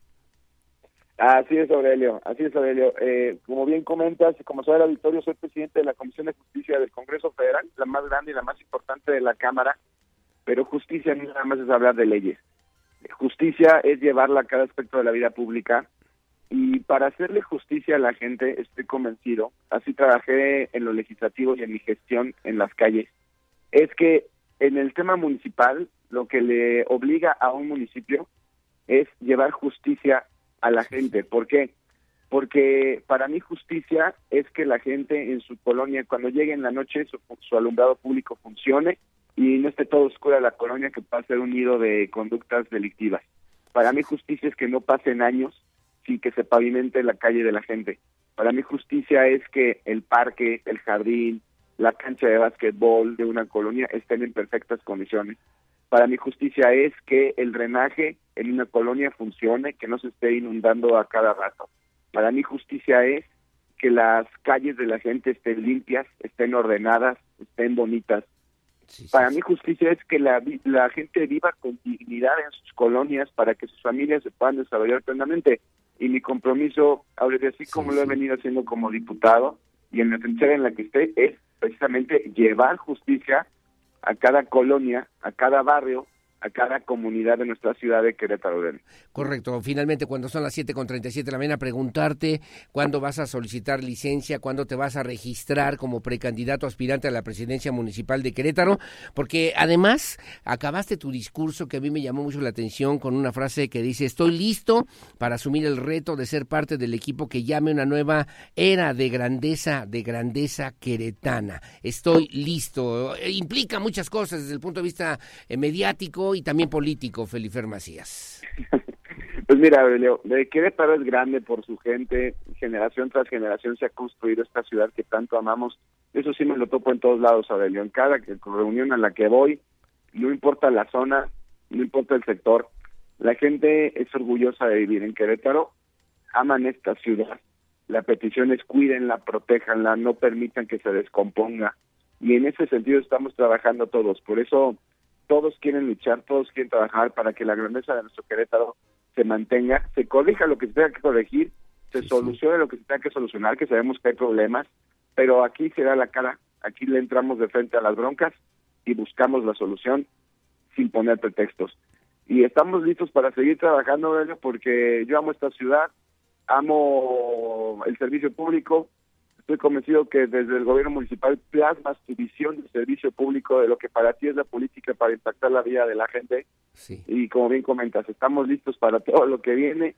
Estamos ya atendiendo los tiempos que marca el partido para estarnos registrando en próximos días para el proceso interno rumbo a la presidencia municipal. Y también al mismo tiempo estaremos ya analizando eh, a inicios de de febrero, previo a que arranque el periodo ordinario también, la solicitud de licencia como legislador okay. eh, a los procesos electorales. Correcto. Alguien me comentaba que fuiste niño gobernador en algún momento, leía yo también en algunos medios. ¿Fuiste niño gobernador en algún tiempo, en algún momento? Eh, ¿Te desarrollaste en la zona de San Francisquito, aquí en la capital queretana? ¿Te imaginaste algún momento llegar y veía yo el auditorio José Ortiz de Domínguez abarrotado, dirigentes nacionales, locales del PRI, PAN, PRD, en fin? O sea, un, un tema políticamente muy interesante, Felifer. Sí, sí, fíjate que fue, fui niño gobernador, gané aquel concurso en 1998, ahora yo tenía 12 años, actualmente tengo 37, también lo que son las cosas, en ese entonces Nacho Loyola iba arrancando como gobernador del estado, Sí, sí. Hoy es mi compañero diputado federal Nacho. Sí, sí, sí. Y es un gran, gran amigo. Sí, y sí, y lo que comentaba el sábado, ¿no? Yo yo tuve la oportunidad de crecer ahí en el barrio de San Francisquito, que es justamente enfrente del auditorio José Ortiz de Domínguez. Eh, yo les decía que yo recuerdo mi niñez ahí, está en, la Alameda Hidalgo, en todo el histórico, en la explanada del Templo de la Cruz, ir a Plaza de las Américas. Eh, sí, a ver, eh, fue un sentimiento muy, muy bonito eh, creo que es fruto del trabajo, del equipo que hemos hecho con la gente y sí que sencillamente vivir plenamente, hacer lo que nos gusta, pero siempre al servicio de los demás. Entonces estamos muy felices, muy motivados y, seguir trabajando por esta ciudad y por la gente, que le vaya bien. Así es, eso, que, eso queremos, que haya resultados, que haya honestidad, que haya transparencia, que haya rendición de cuentas, que haya capacidad también para arreglar y atender las necesidades que hoy por hoy tiene la sociedad queretana, las familias, como bien refieres, las familias queretanas. Pues mi querido Felipe Macías, te mando un abrazo, saludos, gracias por tomarnos la llamada a platicar con la audiencia de Radar News en esta primera emisión y aquí estamos al habla que seguramente habrá oportunidades de seguir platicando de estos temas que son importantes para todos los queretanos. Muchas gracias otra vez. Claro que sí, Aurelio. Muchísimas gracias. Excelente miércoles a todo el auditorio. Que tengas, igualmente, que tengan buen día ese Felifer Macías. Ayer estuvo, por cierto, ahí en la zona de El Rocío, en, la zona también con vecinos y habitantes del municipio de Querétaro. Y bueno, pues hablando del tema de la igualdad de oportunidades, que se vuelve un tema importante, fundamental para la participación de la ciudadanía, que también nutre lo que hoy por hoy, pues tiene que ver con las actividades fundamentales de las diferentes estructuras de gobierno. Bueno, gracias. Son las 7 de la mañana con 42 minutos, 7.42. Hago una pausa, regreso con más. Saludos también, como siempre, a nuestros amigos que nos hacen favor de acompañarnos en este mismo espacio informativo. Pausa y volvemos. El acontecer de nuestra ciudad está en Radar News, primera emisión de Radar News. En un momento continuamos por el 107.5 FM y Canal 71, la tele de Querétaro porque siempre estamos cerca de ti. Síguenos en nuestras redes sociales. En Facebook, Radar News Querétaro. En Instagram, arroba Radar News 1075 FM. En Twitter, arroba Radar News 1075. Radar.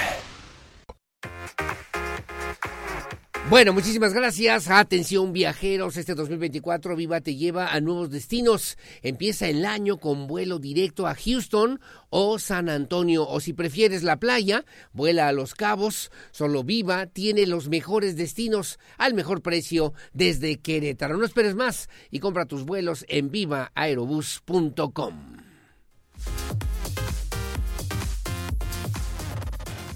Información local.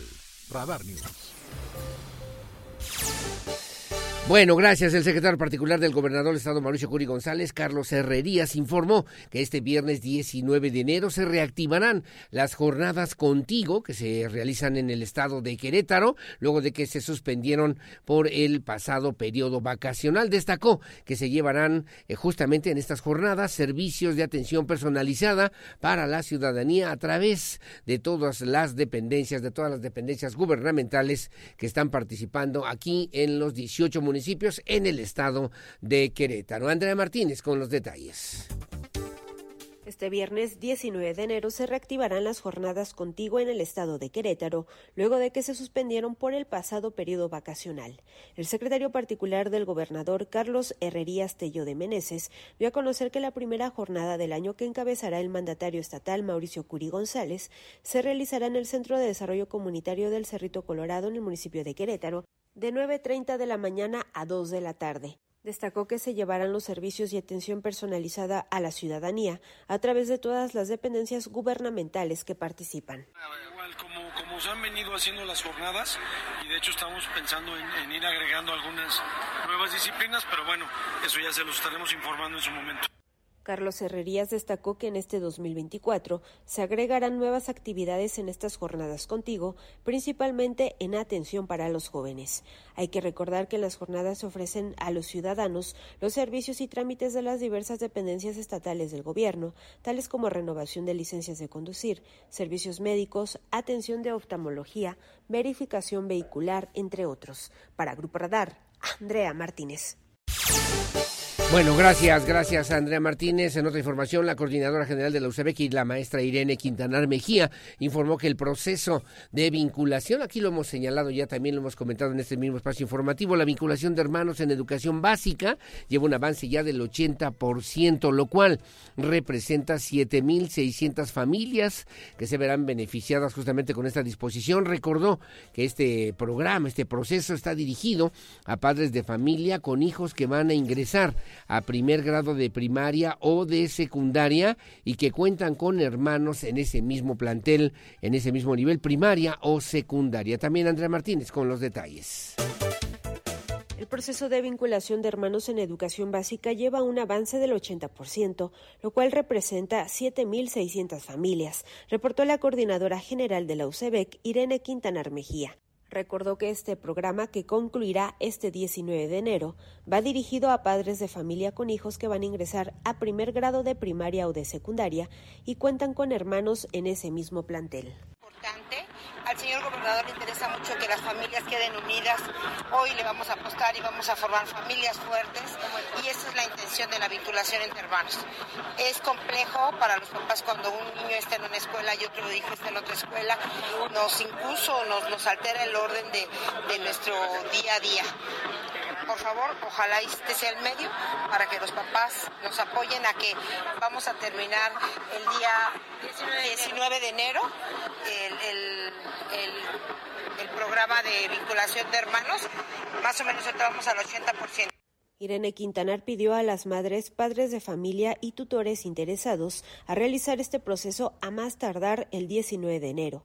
Para ello deberán ingresar a la página web portal.ucbec.edu.mx en la opción vinculación parental en educación básica. Hay que recordar que este trámite, que no reemplaza la preinscripción, tiene por propósito asegurar en el próximo proceso de preinscripciones en febrero la preasignación en la misma escuela para los menores que ingresan a una primaria o secundaria pública de la UCEBEC y que ya tengan hermanas o hermanos en ese mismo nivel educativo. Para Grupo Radar, Andrea Martínez. Gracias, gracias Andrea Martínez y que no reemplaza justamente este proceso de las preinscripciones que arrancan en el próximo mes de febrero para educación básica en el estado de Querétaro. Las 8 de la mañana con 33 minutos.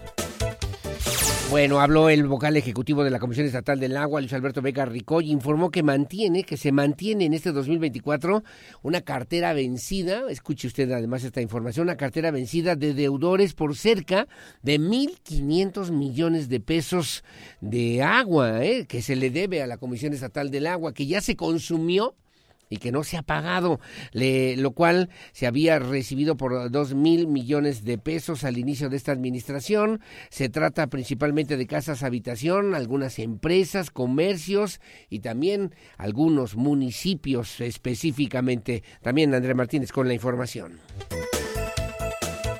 Se mantiene en este 2024 una cartera vencida de deudores por cerca de 1.500 millones de pesos, la cual se había recibido por 2.000 millones de pesos al inicio de la administración. El vocal ejecutivo de la Comisión Estatal de Aguas, Luis Alberto Vega Ricoy, informó que se trata principalmente de casas habitación, empresas, comercios y algunos municipios. Agregó que en lo que va de esta administración se han recuperado cerca de 600 millones de pesos, gracias a que los contribuyentes se han puesto al corriente con el pago del servicio de agua potable. Estamos hablando de cerca de 1.500 millones de pesos. Cuando la recibimos, la recibimos arriba de 2.000. Hemos recuperado cerca de 600 millones de pesos. Queremos seguir recuperando y recuperando y recuperando. Es una, ya los municipios ya están al día, ya el municipio de Querétaro está al día. Hemos, hemos avanzado bastante. Vega Ricoy recordó que en los meses de noviembre y diciembre pasado mantuvieron un programa de regularización para que la ciudadanía se acercara y pagara sus adeudos. Agregó que se autorizó apoyar con pagos a meses a los deudores para que puedan pagar poco a poco su monto atrasado. Para Grupo Radar, Andrea Martínez. Bueno, gracias. Las 8 de la mañana con 35 minutos, 8.35. La directora de Desarrollo Económico del municipio de Querétaro, Gabriela Burgos, dio a conocer que hasta el momento se han renovado 1.528 licencias de funcionamiento. Hay 7.070 licencias de funcionamiento en la capital queretana, en las siete delegaciones, que están funcionando, que están activas, que se han renovado, que están listas ya en este 2024. Alejandro Payán con los detalles.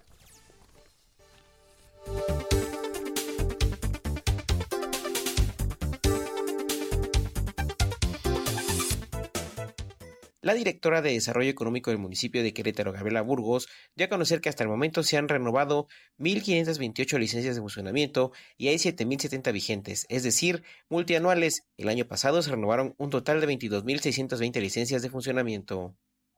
Al día de hoy tenemos renovadas 1.528 y vigentes 7.070, porque saben que tenemos la parte de multianuales.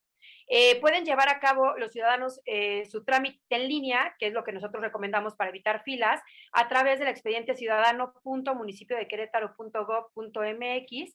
Y en este momento nos encontramos apoyando a todos los comercios del municipio con un eh, descuento en las licencias multianuales, 10% en la renovación de un año, que le sale en 1.382, o un 20% en la renovación de dos años, que es de 2.461.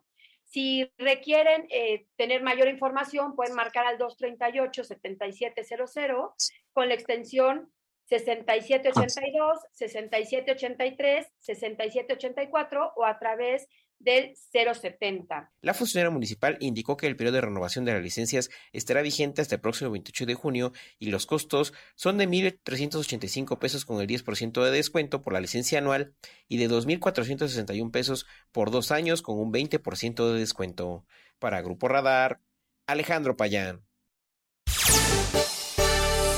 Bueno, muy amable, gracias. Las 8.37, dos temas rápidamente. Ayer le preguntaban a Felifer Macías que si no le afectaban los pactos que se dieron a conocer, vergonzosos, ¿eh? penosos, ridículos, absurdos y también eh, pues eh, corruptos, ¿no? De la posible supuesta o presunta negociación entre el dirigente nacional del PAN, Marco Cortés, y el gobernador de Coahuila, de Coahuila, a propósito de que se iban a repartir secretarías, notarías, Manolo, Manolo Mejía, que, que ya señalaba justamente sobre esta misma situación, además de los dichos del ex gobernador Francisco Domínguez, que pudieran o no lastimar la alianza con el PRI-PRD en Querétaro. ¿Qué opinión tiene el diputado Felifer Macías? Esto fue lo que dijo a los micrófonos de Radar News primera emisión.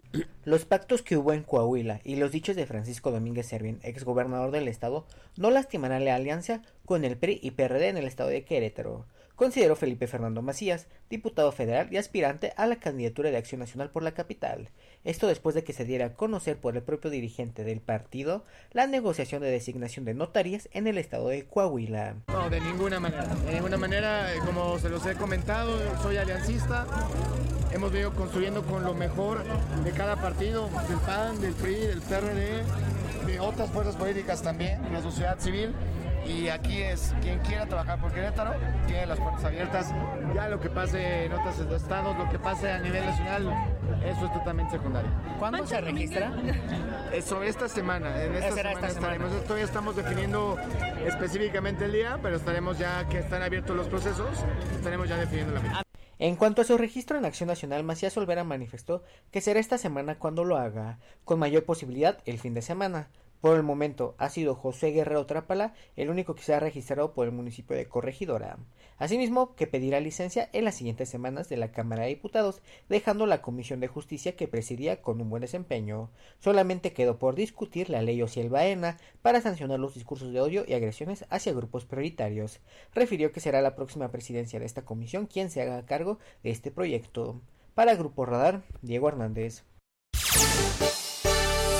Bueno, gracias. Hablando de partidos políticos, simpatizantes del Partido Movimiento Regeneración Nacional en Querétaro aseguraron que el senador Gilberto Herrera, pues que no tuvo nada que ver, que no tuvo injerencia en un sondeo, en un sondeo que se realizó el pasado fin de semana en diversas plazas públicas aquí en el estado de Querétaro, que bueno, pues fueron otros actores de Morena posiblemente, pero que el senador Gilberto Herrera no tuvo absolutamente nada que ver. Bueno, así lo dijo Alicia Colchado Ariza, quien defendió dio la validez de este proyecto y se le presentará a la dirigencia de Morena. Me llama mucho la atención porque Alicia Colchado Ariza pues es del equipo político justamente del senador Gilberto Herrera Ruiz. Diego Hernández también con los detalles. Simpatizantes y militantes de Morena aseguran que el senador Gilberto Herrera no tuvo injerencia en el sondeo que se realizó el pasado fin de semana en diversas plazas públicas del estado de Querétaro.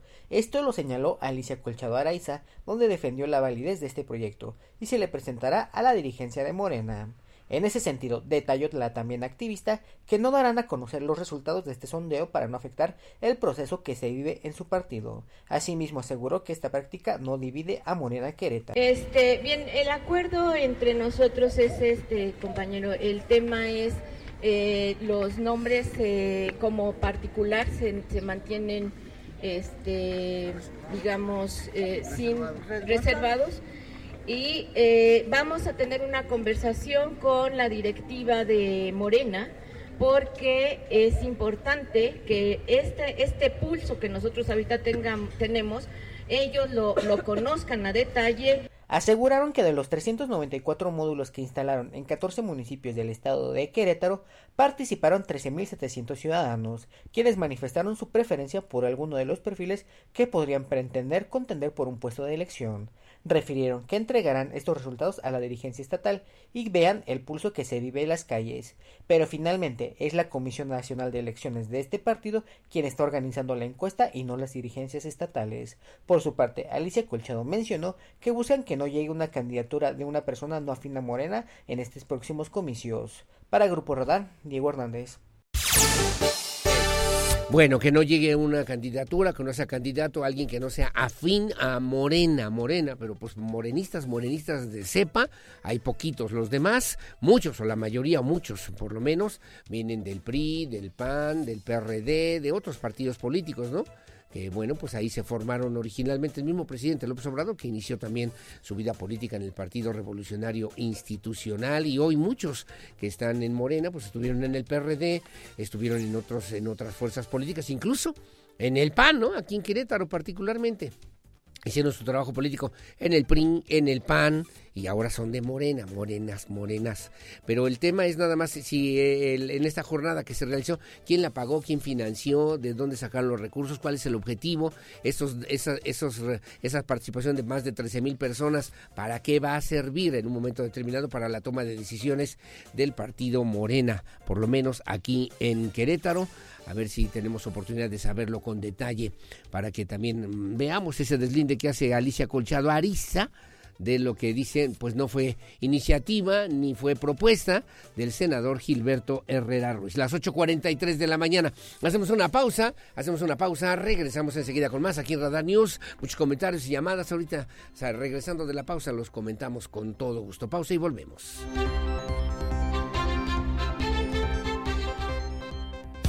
Aurelio Peña en Radar News, primera emisión. Le damos voz a lo que tú quieres decir. En un momento continuamos. Radar 107.5 FM y Canal 71, la tele de Querétaro. Desde Santiago de Querétaro, Querétaro, escuchas XHQRO. Radar 107.5 FM con 100.000 watts de potencia autorizada. Máxima potencia en radio. Estudios, oficinas y ventas. Prolongación tecnológico 950B, sexto piso. Querétaro, Querétaro. 107.5 FM. Grupo Radar y sus emisoras. Ubícanos también en iHeartRadio. Radio de nivel mundial. Las noticias que mueven a Querétaro en Radar News Primera Emisión con Aurelio Peña. Continuamos. 107.5 FM Radar y Radar TV Canal 71, la tele de Querétaro. Bueno, muy amable, gracias. Las 8 de la mañana con 49 minutos. Eh, a ver, varios comentarios muy amables, gracias.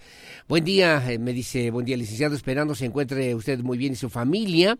Que este 2024 sea también de, de mucha salud y prosperidad. Seguimos librando la batalla todavía con la enfermedad de su esposa, con la, su recuperación, pero gracias a Dios ahí vamos, qué bueno, me dice don Gabriel Padilla, pero ahora tenemos que hacer mucha caminata para que funcione su aparato digestivo y estamos haciéndolo en el parque que se encuentra en la colonia Movimiento Obrero.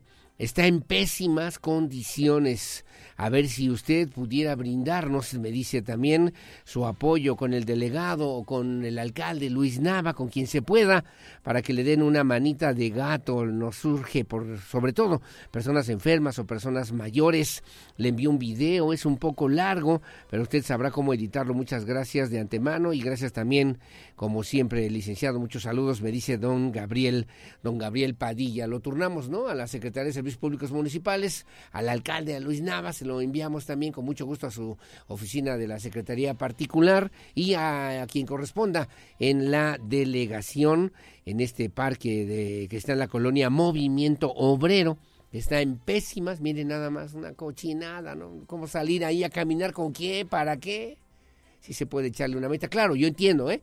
Es la responsabilidad de las autoridades, pero también nosotros tenemos que aprender a cuidar esa, esas cosas, ¿no? Todo pintarrajeado, todo grafiteado, todo rayado, la basura por todas partes pues es que va junto con pegado, diría la abuela Pava.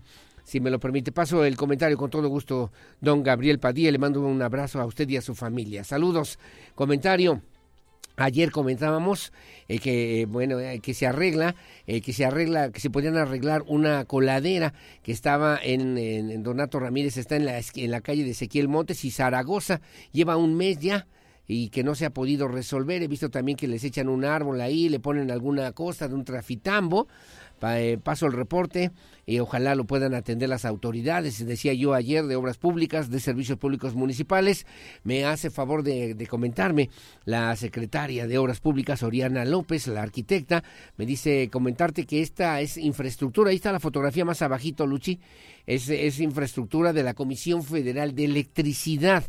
Eh, lo reportamos nosotros con todo gusto, esperando su atención correspondiente.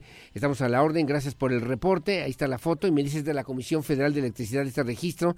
De la misma manera ya lo reportamos, pero nosotros en el municipio de Querétaro no tenemos ese tamaño de tapas. Hay una diferencia para que cada una de las dependencias pues haga cada quien su chamba, su trabajo. Nosotros no tenemos eh, tapas de, esa, de ese tamaño, de esa dimensión. Le toca la CFE si no con gusto la pondríamos, ¿no? La apoyaríamos, me dice la arquitecta Oriana López. Paso el reporte, gracias. Y a ver qué dicen en la CFE. Ah, pues nada, ahí vamos a seguirle. Bueno, gracias. A ver, otra fotografía. Hoy en día, por si me hace favor para el día de hoy, bueno, para el día de mañana, me lo mandó ayer en la tarde licenciado a quien corresponda. Mire, esto es en la delegación Felipe Carrillo Puerto. Gracias, soy su servidor, Eloy Sánchez. Mire eh, cómo estaba antes, eh, cómo está ahora, es la primera foto, Lucy. La primera foto de Regina es la primera foto. Así está hoy, así está ahorita. Y mire cómo estaba hace 15, hace 14 años, es la que sigue. Es buena, ¿eh? eh mire, dice, esta, así lucía este jardín hace 14 años en la calle Francisco y Madero entre Azteca y Motul, en la colonia Felipe Carrillo Puerto. Bueno, sobre las vías del ferrocarril a un ladito tenemos un área verde entre la calle de Azteca y Motul, pero hay muchas ramas, han hecho su poda, pasaron, como dijo usted, el ejército naranja, el ayuntamiento reciclando, juntando basura, la amontonaron ahí 30 días y no ha pasado a recogerla, faltan supervisores para las obras públicas que están haciendo, porque están para llorar sobre Pirineos, casi esquina Popocatépetl tienen 10 días que reencarpetaron y hay un bachecito del lado derecho a 100 metros antes de llegar a la, a la calle Popocatépetl sobre la misma avenida y así se quedó. ¿Cómo tiran los recursos a la basura? A lo tonto, me dice don Eloy Sánchez. Que tenga buen día de parte de su servidor, don Eloy Sánchez. Paso el reporte, lo turnamos a la Secretaría de Obras otra vez y a la Secretaría de Servicios Públicos Municipales. Bueno, como siempre, excelente día. Felicidades también a los jóvenes que estarán participando en la NASA. Si hay compromiso de chicos mexicanos, buen día. Apoyemos también a los estudiantes, me dice Pati López. Gracias. Circule con precaución. Hay avance lento en los carriles centrales del Boulevard Bernardo Quintana a la altura del distribuidor vial de Constituyentes en dirección hacia el sur, debido a que una camioneta, una camioneta de mensajería, se le cayó parte de la paquetería y se rompió parte de la estructura de la caja. Policía Estatal toma conocimientos, ya están atentos ahí. Gracias por la fotografía. Saludos al Teniente Mérida. Gracias. Felicidades, amigo por esos jóvenes, que tengan mucho éxito y que son ejemplo de los jóvenes estudiantes. Un abrazo bien grande, me dice mi querido Luis Núñez. Saludos, gracias. De acuerdo con la licenciada Marmolejo, pero con el INE en Querétaro, nada transparente, con personas de años ahí, amañados y corruptos. Sería difícil hacer un cambio desde el INE, que ese órgano de democracia deja mucho que desear, me dice Leonardo. Claro, Leonardo Favela, gracias. Buen día, soy Lourdes Espinosa. Le escribo porque en el IMSS regional número 2, atrás de la pradera, está descompuesto el aparato de resonancia magnética. No creo, ¿será?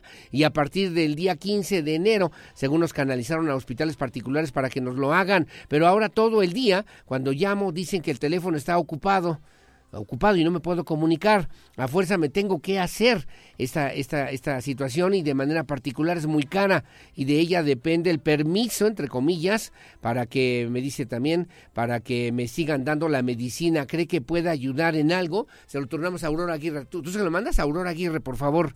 El teléfono de resonancia magnética está ta, ta, ta, ta, extensión 51906. Muchas gracias. Que tenga buen día. Esto es en la clínica del Seguro Social número 2 que está allá en la pradera, que no sirve el equipo para hacer una resonancia magnética. Chamfles. Bueno, hay un audio, no sé si me da tiempo, ya no, ¿verdad? Ya no me da tiempo, sí. ¿Me da tiempo? A ver, adelante. Sí, adelante, por Estoy en uno de los miradores de Milenio 3, en mi paseo matutino, y me doy cuenta que hay humo que viene de la parte de la cañada hacia la ciudad. La ciudad también se ve contaminada.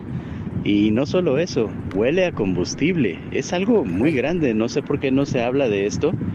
Estamos hablando de que se está contaminando por alguna fuente que debe ser algo de realmente consideración.